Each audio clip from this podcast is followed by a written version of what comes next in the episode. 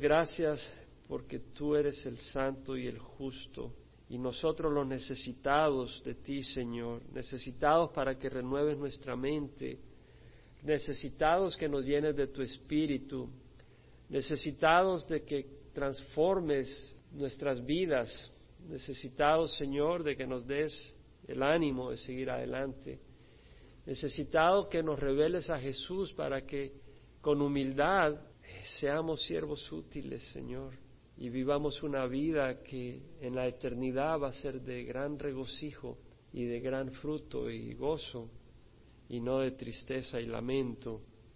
Señor, eh, ministra nuestros corazones necesitados, limpia nuestras mentes, limpia nuestros corazones, restaura, Señor, el amor que algún día sentimos tal vez por ti ha menguado por las tribulaciones.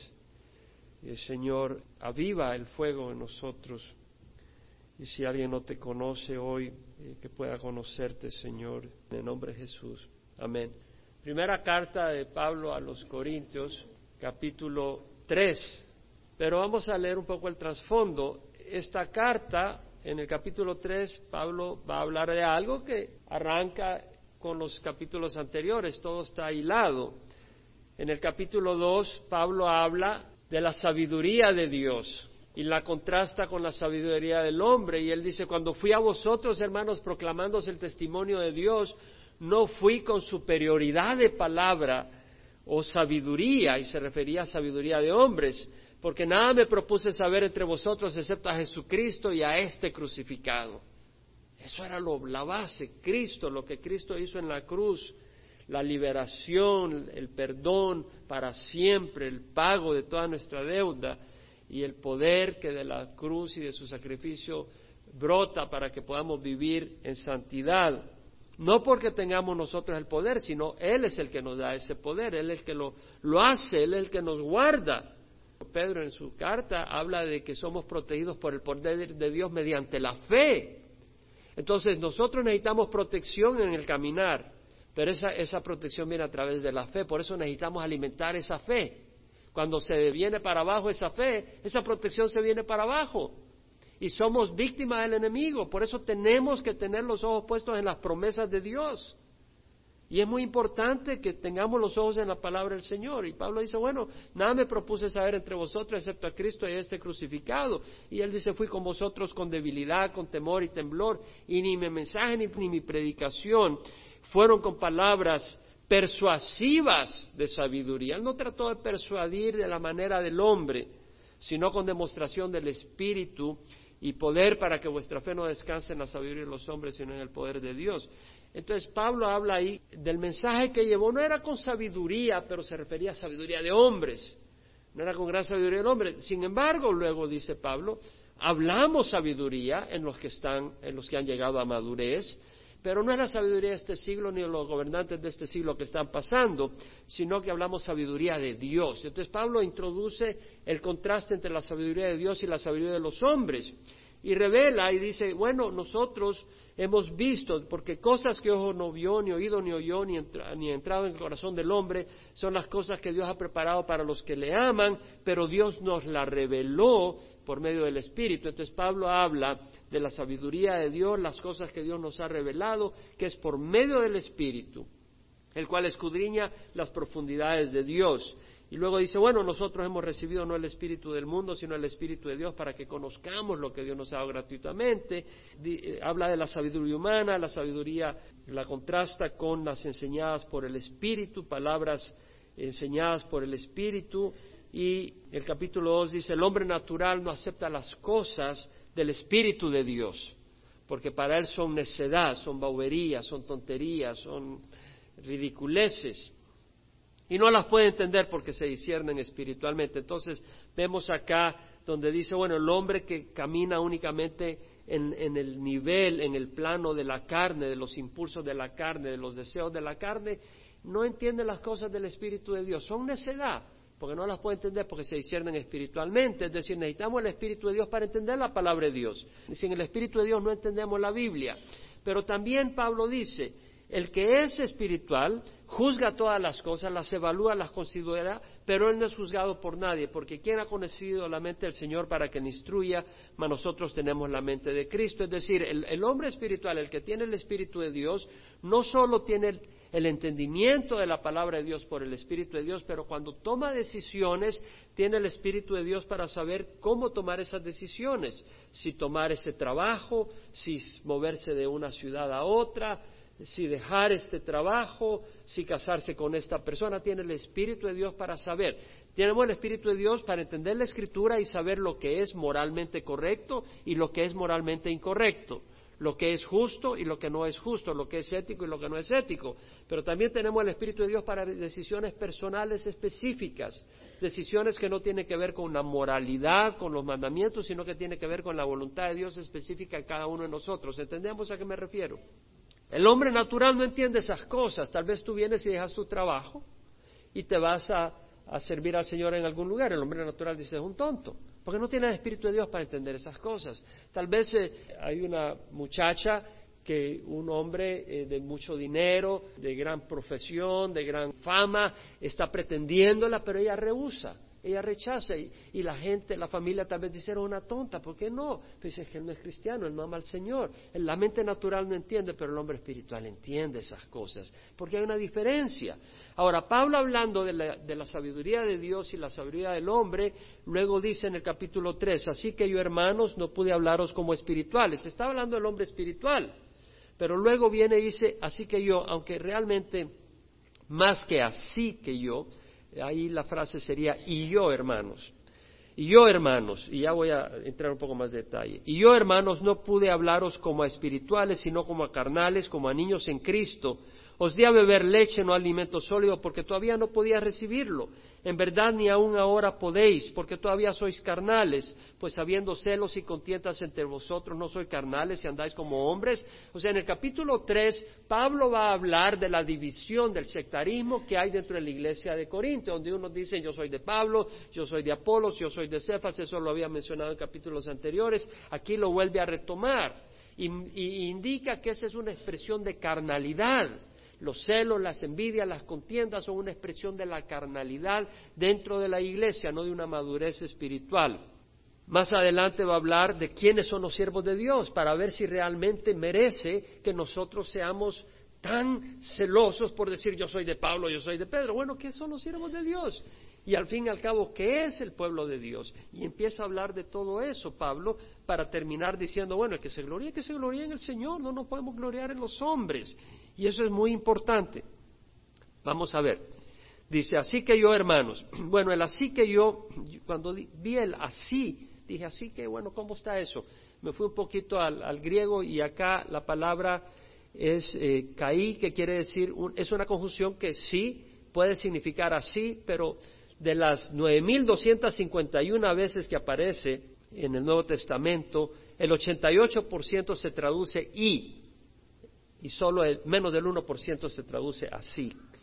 Así que, y realmente a mí me parecía que era mejor y, y así lo veo traducido por la King James Version, la New American Standard y la New King James Version, así que lo voy a decir y.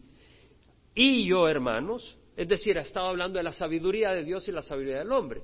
Entonces él viene y dice, bueno, y yo, hermanos, no puedo hablarlos como espirituales. Es decir, él es un espiritual, él tiene el Espíritu de Dios, él juzga todas las cosas, aunque él no es juzgado por nadie. Hablando de esa sabiduría y esa espiritualidad, dice, y yo, hermanos, no puedo hablarles a ustedes como espirituales. La palabra espirituales, ¿sabe cuál es la palabra espirituales en el griego? Ustedes la saben. Neumáticos.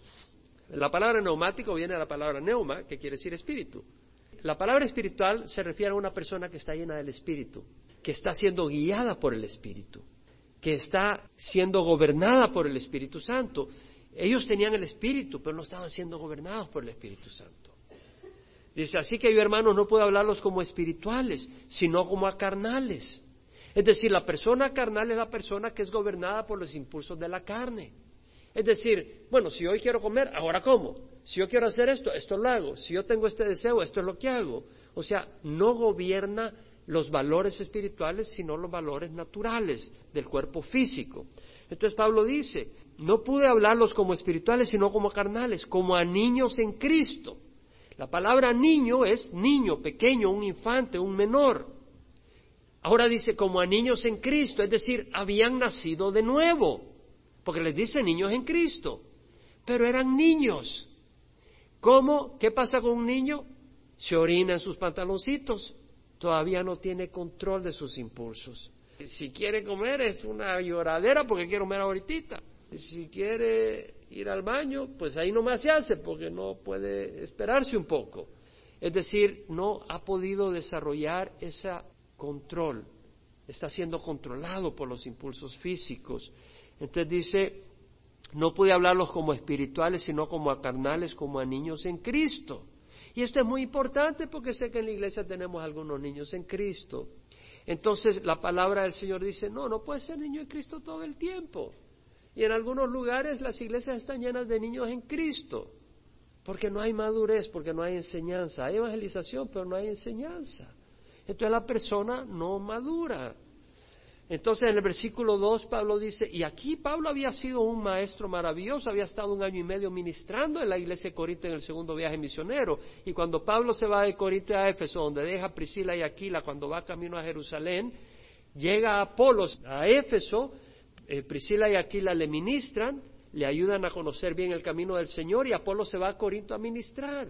Tenían el ministerio de Pablo, el ministerio de Apolo, que había sido un siervo que conocía las escrituras y sin embargo ellos permanecían niños en Cristo y no era culpa de Pablo, era culpa de ellos. Y Pablo dice, os di a beber leche, no alimento sólido, porque todavía no podía recibirlo. En verdad, ni aún ahora podéis. Os di a beber leche. Pablo les enseñaba cosas elementales de la fe cristiana sobre la salvación, sobre el arrepentimiento, cosas básicas para los recién convertidos, pero no pudo avanzar más con ellos, no pudo darles enseñanza sólida porque no la podían digerir, no la podían entender, no la podían recibir. Vemos acá la condición del corazón de ellos. Y aún ahora no podéis, dice, porque todavía sois carnales pues habiendo celos y contiendas entre vosotros no sois carnales y andáis como hombres.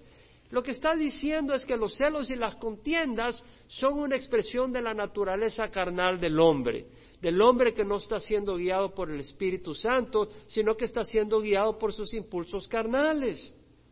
La palabra celo en el griego es celo, es lo mismo, y quiere decir un fervor, un ardor, un fuego por algo, por ir tras algo, por defender algo. Y Pablo está diciendo, ustedes tienen un celo por sus héroes. Yo soy de Pablo, yo soy de, de Apolos. Y, Pablo dice, ¿qué le está pasando? Y luego dice contienda. La contienda quiere decir conflicto, discordia, fricción. Habiendo celos y contiendas entre vosotros, ¿no sois carnales y andáis como hombres? Fíjate bien, ¿acaso no sois carnales y andáis como hombres? Es decir, es natural para el ser humano andar con contiendas y con celos. Es natural, el hombre natural, andar como hombre, así andan los hombres, porque no tienen el Espíritu de Dios. Pues si tenemos el Espíritu de Dios no vamos a andar con celos y contiendas. Porque cuando uno dice yo soy de Pablo y otro dice yo soy de Apolo, no soy simplemente hombres. Interesante. Cuando uno dice yo soy de Pablo, yo soy de Apolo, el hablar de esa manera es natural, no es, mira lo que dice. Me voy a repetir varias veces porque quiero que, que, absorbamos estas cosas. Cuando uno dice yo soy de Pablo, yo soy de Apolos, no soy simplemente hombres. Es decir, así hablan los hombres. ¿Cómo somos los hombres? Naturalmente. Andamos buscando héroes. No, no es cierto. ¿Cómo no? ¿Quiénes son de las chivas? Ah, ¿quiénes son de la América? ¿Verdad? Tiene sus héroes. Y otros, ah, no, yo soy de la iglesia Greg Glory. Ah, no, yo voy donde Pancho Juárez. Y, tenemos nuestros héroes. Así es el hombre. Pero mira lo que dice el Señor. ¿Qué es pues Apolo? ¿Y qué es Pablo? ¿Qué es Greg Glory? ¿Qué es Pancho Juárez? ¿Qué es Billy Graham? ¿Qué son ellos? Son servidores, mediante los cuales vosotros habéis creído según el Señor dio oportunidad a cada uno. La palabra servidor es diáconos. Es alguien que sirve, alguien que lleva a cabo las órdenes de una persona, aquel que lleva a cabo las órdenes de su amo. ¿Quién es el amo? Dios. Son siervos del rey. Pablo y Apolo siguen órdenes. Quien los ha levantado es el Señor. Es el Señor quien los ha enviado, quien les ha dado la oportunidad para que crean en Jesús.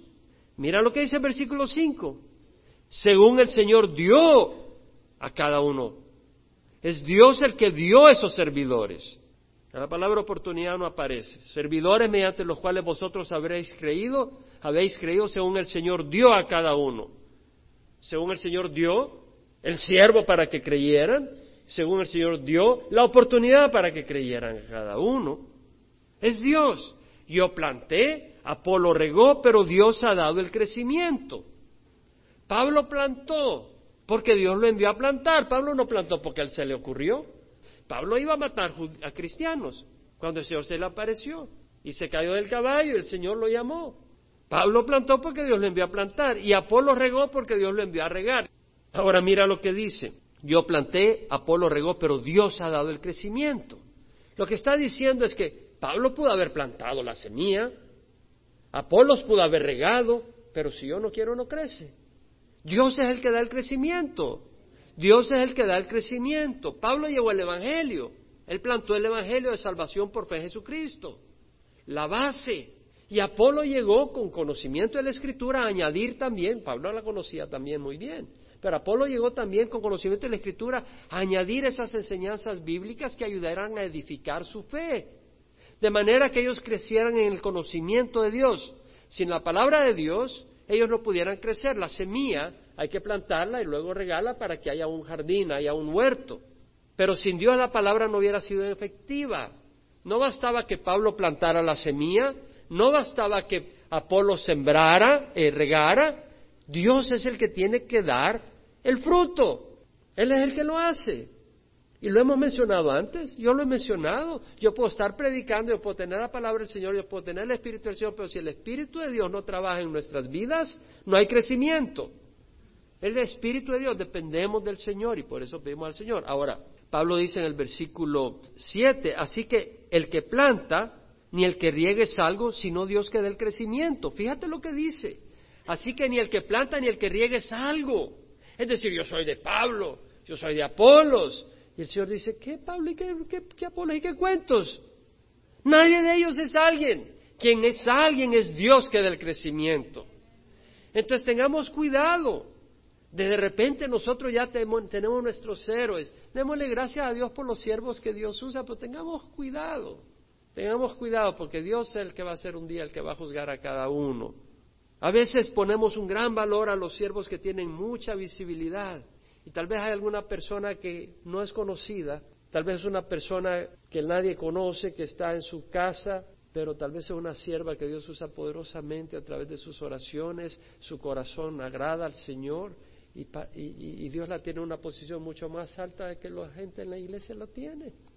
¿Quiénes somos nosotros para poner el valor y poner así, establecer quién es quién? Recuerdo en, una conferencia de pastores alguien se paró y empezó a evaluar a los pastores que habían predicado y me chocó mucho eso. Le dije, ¿quién eres tú para evaluar a los pastores? Es Dios el que va a evaluar los pastores y los mensajes que ha dado. Y nosotros empezamos a poner héroes yo le doy gracias a Dios por siervos como Greg Glory, no te equivoques, y como Chuck Smith y Billy Graham, pero cuidado, cuando nosotros empezamos a poner nuestros héroes, ¿sí me entiendes? Y empezamos a poner el peso en ellos, no, no, es Dios, es Dios, no el hombre, y cuando ponemos los ojos en los hombres es un problema. Tenemos que poner los ojos en Dios. Ellos van al baño igual que tú, ellos tienen pesadillas igual que tú, ellos tosen igual que tú. Ellos dependen de Dios igual que tú. Y la única razón es que están vivos y sirviéndote es porque Dios ha tenido misericordia de ti y ha levantado siervos para ministrarte a ti y ha tenido misericordia de ellos y ha usado un palo torcido para ministrar a palos torcidos para que la gloria sea de quién? Del Señor. Versículo 8. Ahora bien, el que planta y el que riega son uno. Aquí dice una misma cosa, me gusta más uno. Pero la palabra ahí es is, es la palabra uno. Uno, de uno, dos, tres, cuatro. Esa es la palabra. En vez de la misma cosa, pero está bien. Ahora bien, el que planta y el que riega son uno. Y así lo traduce la New King James y la New American Standard. Uno. Bueno, Pablo y Apolo no eran la misma persona, eran dos personas distintas. Pero me gusta cuando dice uno, porque realmente no eran ellos, era quién detrás de ellos. Y Dios es uno. ¿Sí me explico? Es ahí donde veo la conexión, más que una cosa. Entonces vemos que dice, el que planta y el que riega son uno, porque es Dios el que está plantando y regando a través de ellos. Amén. Pero cada uno recibirá su propia recompensa conforme a su propia labor. ¿Quién es el que va a juzgar la recompensa? Dios. Cada uno va a recibir su propia recompensa conforme a su propia labor. Cada uno. Es decir, está bien el que siembre y el que riegue son un equipo pero cada uno es responsable por su trabajo y va a tener que dar cuentas ante Dios. Ahora, versículo 9, pero nosotros, dice, somos colaboradores de Dios y vosotros sois labranza de Dios, edificio de Dios. Nosotros somos colaboradores, sunergos. Sinergismo es una palabra que quiere decir cuando añades una cosa a la otra y juntos tienen un efecto multiplicador. Entonces, de ahí viene esa palabra un colaborador, uno, que trabaja a la par de otro. Nosotros somos trabajadores de Dios, pero en el sentido de compañero de trabajo. ¿Sí me explico? Compañero de trabajo. Está diciendo Pablo, acá nosotros somos compañeros de trabajo de Dios. ¿Sabes qué quiere decir eso? Que Dios está trabajando. Pues somos compañeros de trabajo de Dios, quiere decir que Dios trabaja y nosotros somos compañeros de trabajo de Él, asistentes de trabajo de Él. La cabeza es Dios, Solo somos colaboradores sirviendo a la par de Dios. Ahora, si somos compañeros de trabajo de Dios, eso quiere decir que Dios está trabajando en su obra. Y si Dios está trabajando en su obra, ¿no crees que nosotros deberíamos de hacer nuestra parte si, si somos siervos de Dios? Si Él no está sentado, Él está trabajando. Jesús dijo en Juan 5, 14 al 18, no voy a leerlo todo, hasta ahora mi Padre trabaja y yo también trabajo. Jesús mismo lo dijo, hasta ahora mi Padre trabaja y yo también trabajo. Versículo 9, y vosotros sois labranza de Dios, edificio de Dios. La palabra labranza quiere decir un campo cultivado, un sembradío. La iglesia viva, el pueblo de Dios es un campo cultivado. La palabra de Dios es la semilla, nosotros somos la tierra donde se ha sembrado esa semilla y donde se produce las vegetales, los árboles, los frutos. El asunto es qué tipo de tierra somos. Somos la labranza de Dios, pero cada uno puede ser una tierra un poco distinta. En la parábola del sembrador, el Señor habla del sembrador que fue a sembrar su semilla, a regar la semilla. Una cayó junto al camino. Vinieron los pájaros y se llevaron la semilla. Otra cayó en pedregales. La tierra estaba poquito pacha, poca. Y cuando salió el sol, sí brotó rápido, pero cuando salió el sol, se quemó porque no tenía raíz profunda y otra cayó entre espinos y crecieron los espinos junto con las con la semilla que creció, pero los, los espinos la, ahogaron y no dio fruto, y una cayó en tierra fértil, dio fruto, uno por treinta, sesenta, cien. Y el Señor explicó la parábola, dijo, la semilla es la palabra de Dios, los pájaros son los demonios que quitan la palabra de Dios a aquellos que la oyen y no la entienden, para que no la puedan entender. Y la que cayó en los pedregales es aquel que recibe la palabra del Señor con gozo y lo hemos visto en la iglesia. ¡Oh, qué bonito ya! Pero de repente, ah, tú eres un aleluya. Ah, ya se rajó. Cualquier cosita y se rajó. Y luego aquella palabra que cae entre los espinos es aquel que viene eh, las dificultades, los problemas de la vida. La vida está llena de problemas. ¿Quién puede decir amén? Amén. Problemotas los que tienen. Y los problemas te ahogan o los placeres, o las tentaciones, o el dinero, y los engaños del mundo. Engaños, dice el Señor, es un engaño, es un espejismo, y tú te dejas guiar por esa cosa y te ahogan, ya no hay fruto. Mira si en tu vida hay fruto, y si no hay fruto, pregúntate por qué. Y luego la que cae en tierra fértil produce 30, 60, 100, o sea, que escucha con un corazón noble. En el libro de Hebreos, el autor dice, la tierra que bebe la lluvia, que es la palabra de Dios, que con frecuencia cae sobre ella y produce vegetación útil a aquellos a causa de la cual es cultivada, recibe bendición de Dios. Pero si produce espinos y abrojos no vale nada. Está próxima a ser maldecida y termina por ser quemada. ¡Wow! Hay personas que domingo, domingo, domingo oyen la palabra de Dios, pero no hay fruto, no hay fruto. Y el Señor habla acá también de que somos labranza de Dios, el campo de Dios, y también somos edificio de Dios. La palabra edificio acá es una edificación en el sentido de algo que está siendo edificado, una construcción en el, sentido de algo que está siendo construido. Vemos, ¿ves aquella construcción? O sea, aquello que está siendo construido en ese sentido. Somos una edificación. Y Pedro habla de eso. En primera de Pedro capítulo 2 versículo 4 dice, viniendo a él como a una piedra viva. Él es el fundamento de la construcción. Él es la base, Él es el cimiento.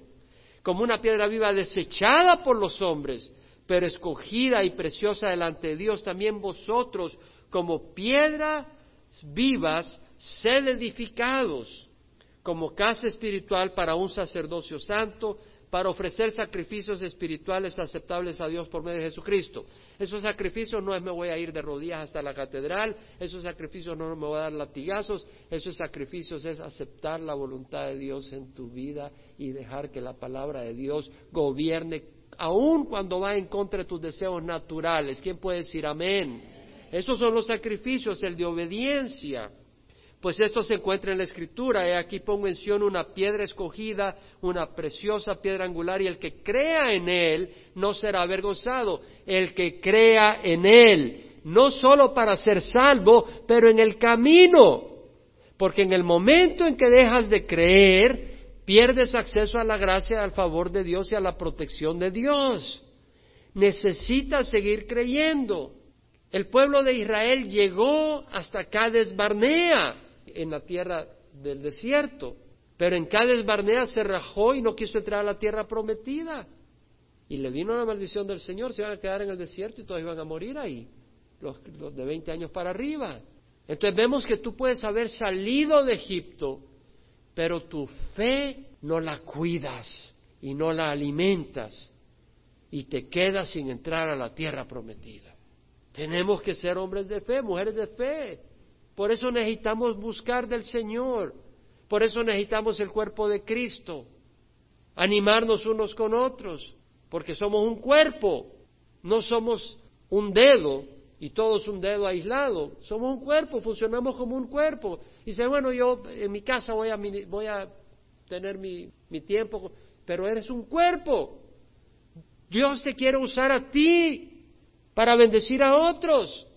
Tú no eres el centro del universo para que digas, bueno, yo me quedo en mi casa, yo vivo mi fe y punto. No, Dios te ha creado para su gloria, no para que tú existas para ti nomás. Dios quiere usarte, Dios quiere bendecirte, Dios te ama, ha dado su vida por ti, pero también por otros y quiere usarte también. Quiere, quieres que sea alguien útil. Y el que crea en Él no será avergonzado. Y tú puedes dejar de creer en Él en el camino y vas a ser avergonzado. Tienes que creer en Él en todo el camino. En el momento en que dejas de creer en Él vas a ser avergonzado, vas a ver. Entonces, de ahí en el capítulo 3 dice Pablo, conforme a la gracia de Dios que me fue dada, yo como sabio arquitecto puse el fundamento y otro edifica sobre él, pero cada uno tenga cuidado cómo edifica encima, pues nadie puede poner otro fundamento que el que ya está puesto, el cual es Jesucristo conforme a la gracia de Dios que me fue dada, yo como sabio arquitecto puse el fundamento, es decir, gracias al favor de Dios, Dios me escogió no porque lo mereciera, está diciendo Pablo. Dios me escogió por su misericordia y de acuerdo a su favor, de acuerdo a la sabiduría que Él me dio por gracia, de acuerdo a la energía que Dios me dio por gracia, al entendimiento que Dios me dio por gracia, yo como sabio arquitecto puse el fundamento la capacidad que Dios le dio para poner fundamento. La palabra arquitecto acá, el King James Version y la New American Standard Version la traducen wise master builder y la New International Version, New Living Translation, expert builder. Sí, la palabra, está la palabra sabio, o sea, eh, como sabio arquitecto, sabio, el, 22 veces se ocupa esa palabra phobos en el Nuevo Testamento y el 100% se traduce sabio en la King James. Pero la palabra arquitecto, si bien en el griego es eso, arquitecton, de ahí viene la palabra arquitecto, el griego, esa palabra quiere decir maestro constructor, master builder, o un maestro de obra, por decirlo así. Puede ser un arquitecto. Pero vemos acá que realmente el contexto es de un constructor. Conforme a la gracia de Dios que me fue dada, yo como constructor puse la base, el cimiento y otro edifica sobre él. Es decir, él no, él no es el arquitecto general, ese es Dios, sino que él es el que está como constructor poniendo la base y otros vienen y continúan construyendo sobre la base. ¿Me, explico lo que está diciendo? Entonces Pablo dice, yo como sabio arquitecto puse el fundamento, el cimiento, la base sobre el cual descansa el edificio, y otro edifica sobre él. Otros continúan edificando sobre el cimiento, avanzando en la construcción. ¿Cómo? Por medio de la enseñanza, por medio del discipulado, por medio de la palabra de Dios. Pablo dice en 2 Timoteo 3:16, toda escritura es inspirada por Dios y es para enseñar, reprender, corregir e instruir en justicia, a fin de que el hombre de Dios sea perfecto, es decir, maduro, equipado para toda buena obra. Entonces vemos acá la edificación, la madurez, la construcción del hombre, la construcción de la mujer de Dios, la edificación, cómo se van edificando a través del discipulado por medio de la palabra de Dios. Y ese discipulado incluye corrección, enseñanza, incluye reprensión e instrucción. Entonces es más que una evangelización. La evangelización es muy importante. El poner el fundamento es importante, pero edificar también.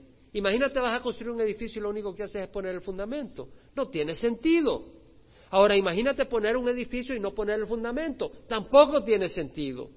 Ambas cosas son necesarias. Entonces es necesario poner el fundamento de Jesucristo, porque ese es el fundamento. Pablo dijo, nada me propuse saber entre vosotros excepto a Jesucristo y a este crucificado. Cristo es el fundamento y lo dice posteriormente. Nadie puede poner otro fundamento que el que ya está puesto, el cual es Jesucristo. El Señor Jesús dijo, id y haced discípulos de todas las naciones, bautizándolas en nombre del Padre, del Hijo y del Espíritu Santo y enseñándoles a guardar todo lo que os he mandado. Vemos acá que dice hacer discípulos, enseñarles a guardar todo lo que os he mandado, no solo como ser salvos. Ese es el discipulado. El discipulado implica más que dar información, implica entrenar, implica corregir, implica guiar, algunas personas solo quieren oír la palabra de Dios, pero no permiten que se les corrija, no permiten que se les anime. Si les quieres animar, no, tú no sabes lo que estoy pasando. Si les quieres corregir, ¿quién eres tú para corregirme? Es una actitud rebelde y vas a terminar como un niño caprichoso que se hace sobre sus pantalones desde que recibiste al Señor hasta cuando venga a recogerte, porque simple y sencillamente eres caprichoso y rebelde. Se requiere humildad para poder crecer en las cosas de Dios. Ahora, Pablo dice, cada uno tenga cuidado cómo edifica. Cada uno, cada siervo de Dios tiene que tener cuidado. Cada siervo de Dios tiene que tener cuidado cómo edifica. Y tener cuidado quiere decir contemple, considere, ponga atención, considere cuidadosamente, disierna, vea cómo edifica. Pues nadie puede poner otro fundamento el cual ya está puesto, el cual es Jesucristo. Jesucristo es el fundamento, es decir, que Él completó la obra en el Calvario. Jesucristo es el fundamento en el sentido de que Él es el Hijo de Dios. Jesucristo es el fundamento en el sentido de que Él es el que dirige su iglesia. No es una organización, no es un pastor. Son instrumentos si están en las manos del Señor. Nadie puede poner otro fundamento. Nadie puede poner otro fundamento. Ninguna organización puede reemplazar el cimiento que es Jesucristo. Ni los mormones pueden reemplazar el cimiento y decir ahora es Joseph Smith.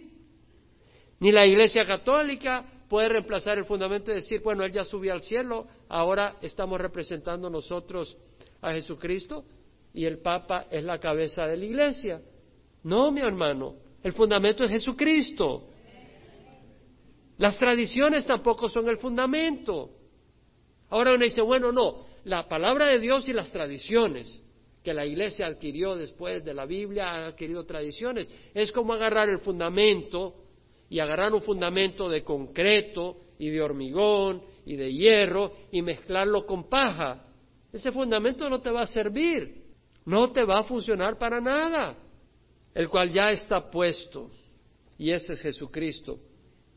Y leemos ahí en Mateo 16 cuando Jesús viene con sus discípulos a Cesarea de Filipo. Le pregunta a sus apóstoles, ¿quién dicen los hombres que es el Hijo del Hombre? Y uno dice, bueno, unos dicen que eres Juan el Bautista, otros Elías, otros Jeremías, uno de los profetas. ¿Y usted quién dice que soy yo? Y Pedro dice, tú eres el Cristo, el Hijo del Dios viviente. Y el Señor le dice, bienaventurado Simón, hijo de Jonás, porque eso no te lo reveló carne ni sangre, sino mi Padre que está en el cielo.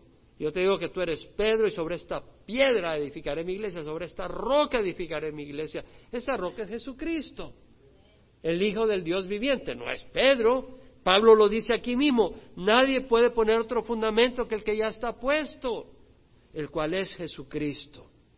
El Señor Jesucristo habló de edificar sobre la roca, él mismo lo dijo. Dijo, el hombre sabio es aquel que, como aquel hombre que, el hombre que escucha la palabra de Dios y la pone en práctica, es aquel hombre sabio, como aquel hombre que viene y establece su casa sobre la roca. Y cayó la lluvia, vinieron los torrentes, soplaron los vientos, azotaron la casa, pero no se cayó porque estaba sobre la roca. Pero el hombre necio es aquel que escucha la palabra de Dios y no la obedece. Y es como aquel hombre que viene y construye su casa sobre la arena y cae la lluvia, vienen los torrentes, soplan los vientos y grande es su destrucción. ¿Por qué? Porque no la construyó sobre la roca. Ahora, yo pienso que esa casa de la que está hablando es cada uno individual. Pero tú no puedes controlar a otras personas en tu vida, pero tú puedes rendir tu vida a Jesucristo y a rendir tu vida a Jesucristo, otros van a ser influenciados y otros no van a ser afectados porque hay un corazón rebelde. Y tú no puedes controlar eso, pero tú puedes ser fiel al Señor y rendir tu vida a Jesucristo. Entonces tú no te vas a desmoronar, vas a pasar crisis. Y más vale que, que pases crisis, porque si tú me vienes a dar a mí un consejo y no has pasado una crisis, yo no te voy a poner atención. Yo no puedo poner atención en un momento de dificultad, de lucha, de sangramiento, a alguien que no ha sabido lo que es sufrir. Y cuando tú has sido probado en el fuego, Dios te da el privilegio entonces de poder servir a otros porque te puedes poner los zapatos de otra persona y puedes hablar el mismo idioma. Hermano, cuando a veces una persona está sufriendo, no vayas y le tires versículo tras versículo y le tires piedra tras piedra. A veces lo mejor que puedes hacer es sentarte con esa persona y escucharle y darle un abrazo e irte. Porque a veces tú vienes como el sabelo todo. Ah, no, mira, y el y Bragán, y y y el otro dice, cállate, déjame solo. Tú no sabes lo que estoy sufriendo. ¿Cierto? A veces tú ya conoces, pero estás sangrando. A veces tú ya conoces, pero estás dolido. Lo que necesitas es un abrazo, un cariño. Y eso no lo puede entender excepto el que ha sufrido y sabe que el que te digan a veces lo que tú ya sabes no te sirve. Lo que necesitas es un cariño, un abrazo, un saludo. Bueno, vamos a cerrar los ojos, pero para invitar a si alguien no ha recibido a Jesucristo a recibirlo, ya sea que nos vea en internet o que nos visita por primera vez, realmente sería muy triste celebrar la Navidad y no tener a Jesús en el corazón. Recibir a Jesucristo es más que decir, Padre, entra a mi corazón. Recibir a Jesucristo es realmente rendir tu corazón a Jesús. Es decirle, Señor, yo no puedo este camino. Yo te necesito, hay un cielo, hay un infierno, tú eres bueno, este mundo me atrae, yo necesito tu ayuda. Sé que mi vida no te agrada, perdóname, cámbiame, ayúdame, quiero dar, quiero cambiar, mi decisión es cambiar, pero no puedo, tú cámbiame y perdóname. Tu sangre en la cruz me limpia de todo pecado y yo creo en eso, creo que tú resucitaste en la muerte, que tú vives y que tú mereces que yo te siga. Y hoy te doy mi corazón. Ahí donde estás, hazlo si nunca has recibido a Jesús. Ora conmigo, Padre Santo, te ruego perdón por mis pecados. Hoy recibo a Jesucristo como mi Señor y mi Salvador. Hoy te ruego, Señor, que me laves de toda iniquidad y me des tu Espíritu Santo para hacer tu voluntad y rechazar el pecado. En nombre de Jesús. Amén. Si has orado, el Señor te perdona y te recibe como hijo tuyo.